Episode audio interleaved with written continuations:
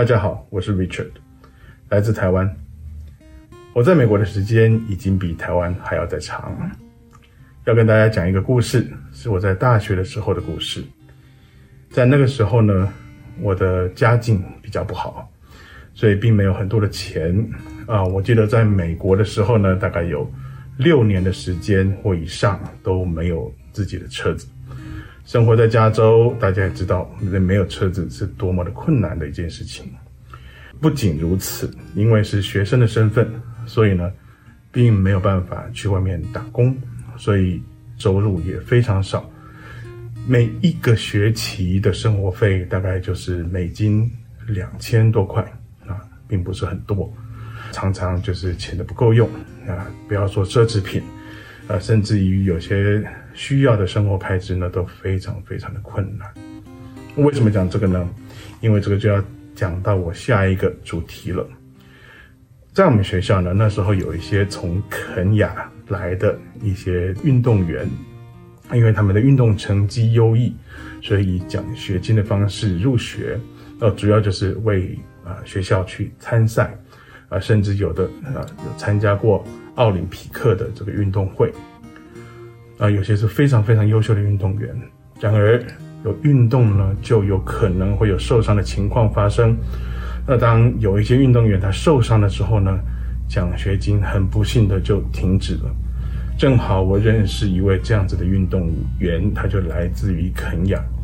我记得那时候我已经是期末了，每当期末的时候，我就特别穷，因为。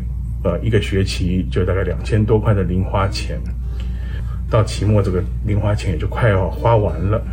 那那时候呢，我记得这位呃已经没有奖学金，呃，可能也差不多被学校退学的一个这个呃肯亚的朋友来跟我借钱。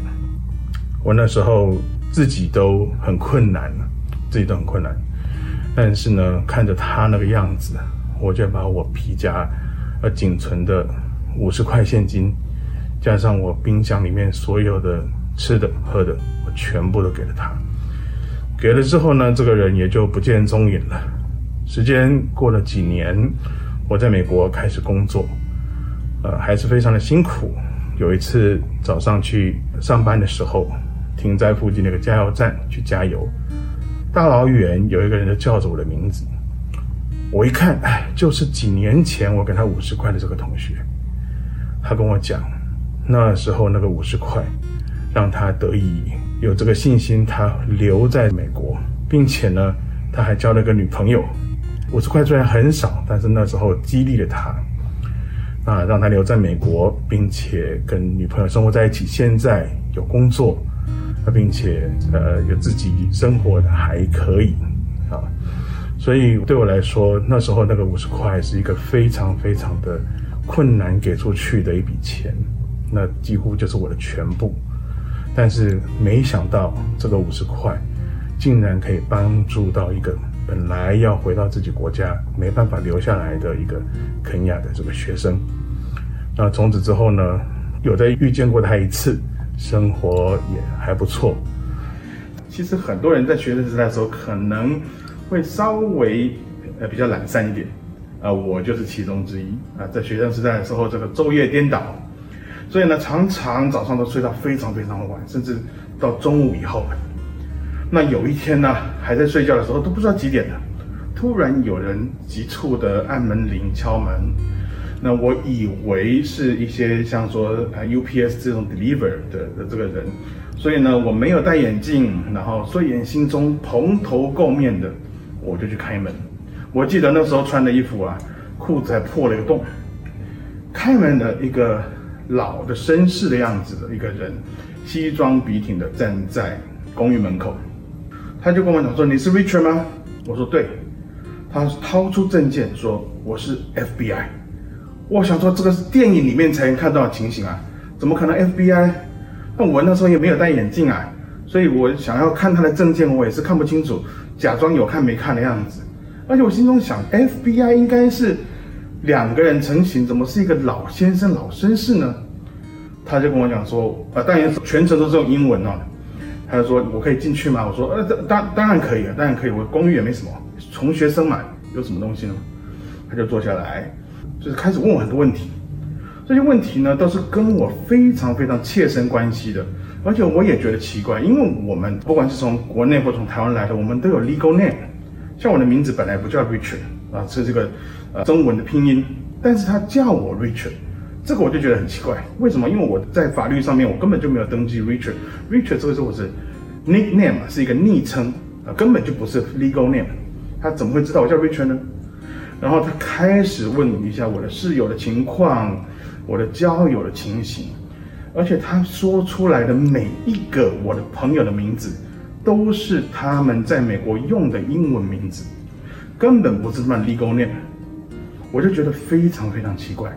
他甚至跟我讲说：“你是不是有个同学住在某某 apartment，另外这个男同学住在那个 apartment？”